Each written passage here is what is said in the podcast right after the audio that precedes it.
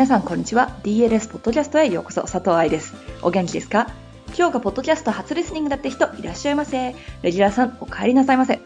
DLS ポッドキャストはプロの現場から健康なダンス生活を応援する情報サイトダンサーズライフサポート .com のブログ音声バージョンプラスポッドキャストだけの裏話などを毎週金曜日にお送りしています。先週に引き続き夏のバレエ三昧な体をいたわる記事のピックアップです。いたわるって言葉が正しいかはわかりませんが、考えるきっかけにはなると思う。本文がすごく長いので、いきなりスタートしちゃいます。では、聞いてください。バレリーナの卵たちのバレエの怪我の怖さ。夏真っ盛り。学校が夏休みだからバレリーナの卵さんたちはいつもより多くのレッスンに励んでいることでしょう。そして多くの子供たちがどこかしら痛いと思っているかと思います。お母さんに言えない子もいます。バレエの先生に言えない子もいます。もしくは今までいろいろと大人に言ってきたけれど何もしてくれなかったからと諦めていたりそれでもレッスンしなさいって感じで押さえつけられていることもあります。本人がそう感じるか否かが問題なので大人が押さえつけてないと主張してもここでは意味はありません。この部分は後でもう少し説明が出てきます。ここではバレリーナの卵ということで、8歳から12歳くらい、つまり小学校中高学年メインでお話ししていきますが、ここでお話しすることは中学生でも高校生でも大人バレリーナさんでも同じです。ただ、これくらいの年齢になると自分でしっかりと踊る量をコントロールしているはずですし、自分の体の出しているサインは分かってくれるだろうということで、でそうじゃなかったら、まずは頭から踊れる体を作ってくださいよ。ただの痛みだけじゃないんです。バレリーナの卵たちの痛みというのは、ただそこの怪我があるというだけの問題ではありません。そのような年で痛みを抱えて踊っていること自体がおかしいのです。ですが、それだけでもありません。長期にわたる怪我になる可能性があること自体もおかしいのです。だけど、それだけでもありません。成長痛だからと思ってる人も多いですけどね。成長痛って成長している全員に起こるものではないです。成長期に無理な使い方をしたから痛くなるんです。なので、成長痛だから様子見てとか、そのうち良くなるよとかいうわけではないです。しっかりと覚えておいてください。痛みのせいで左右のバランスが悪くなる。骨や筋肉への成長の差が出る。痛みがあるからと思うと、その場所をかばって生活します。これはいくら大人だろうが、私たち体のことを勉強している人たちであろうがそうです。痛みがあるからと思うと、その部分をかばって生活します。これはいくら大人だろうが、私たち体のことを勉強している人たちであろうが、そうなります。そしてそのせいで左右のバランスが悪くなります。左右のバランスが悪くなるというのは、例として右のふくらはぎと左のふくらはぎの太さの違いが出る。筋肉の左右バランスが悪くなる。例として太ももの内側と外側の張り方の違いが出る。左右のバランス感覚の差が生まれる。固有受容角というのは筋肉や関節の伸び縮みで感じられるから。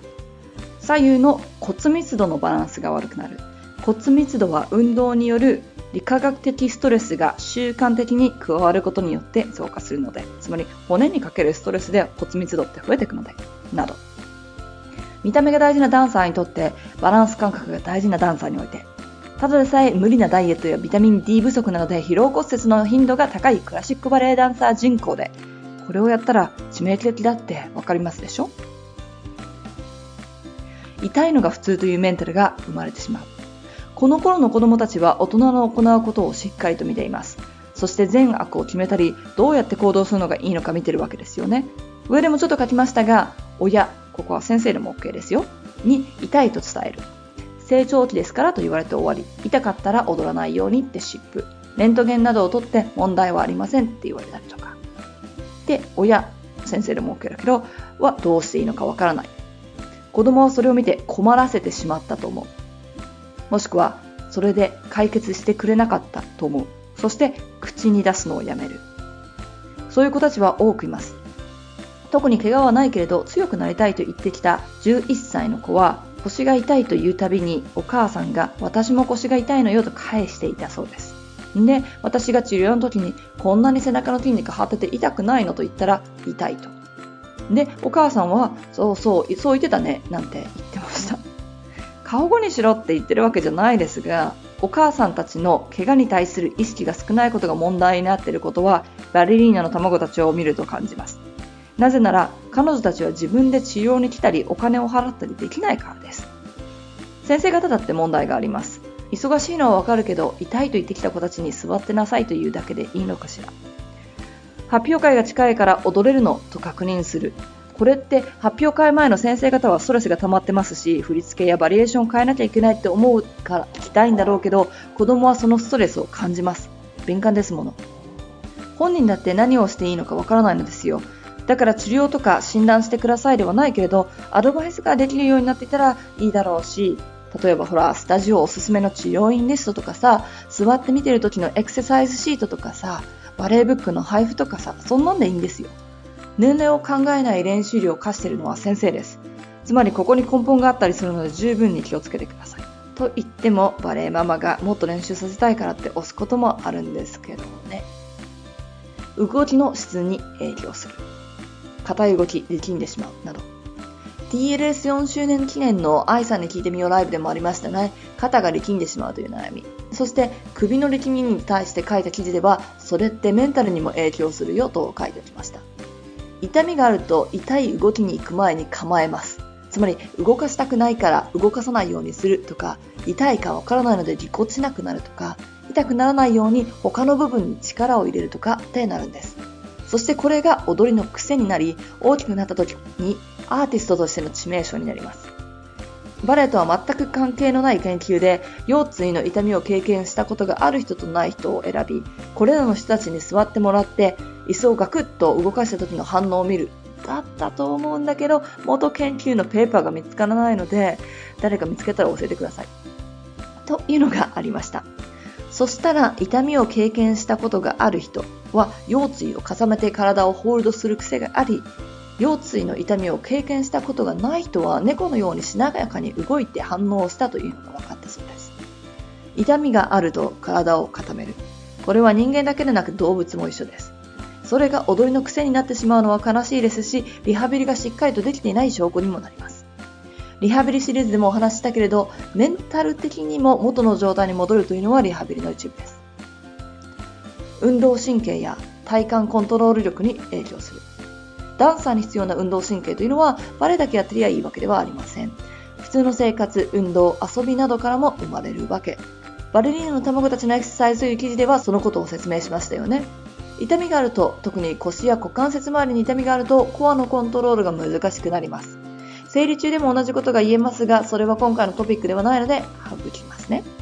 上で挙げた他のポイントとも被りますが、普通の動きができない、もしくはそれをかばう習慣がついていれば、普通にしてたら育つもの、運動神経なども育ちません。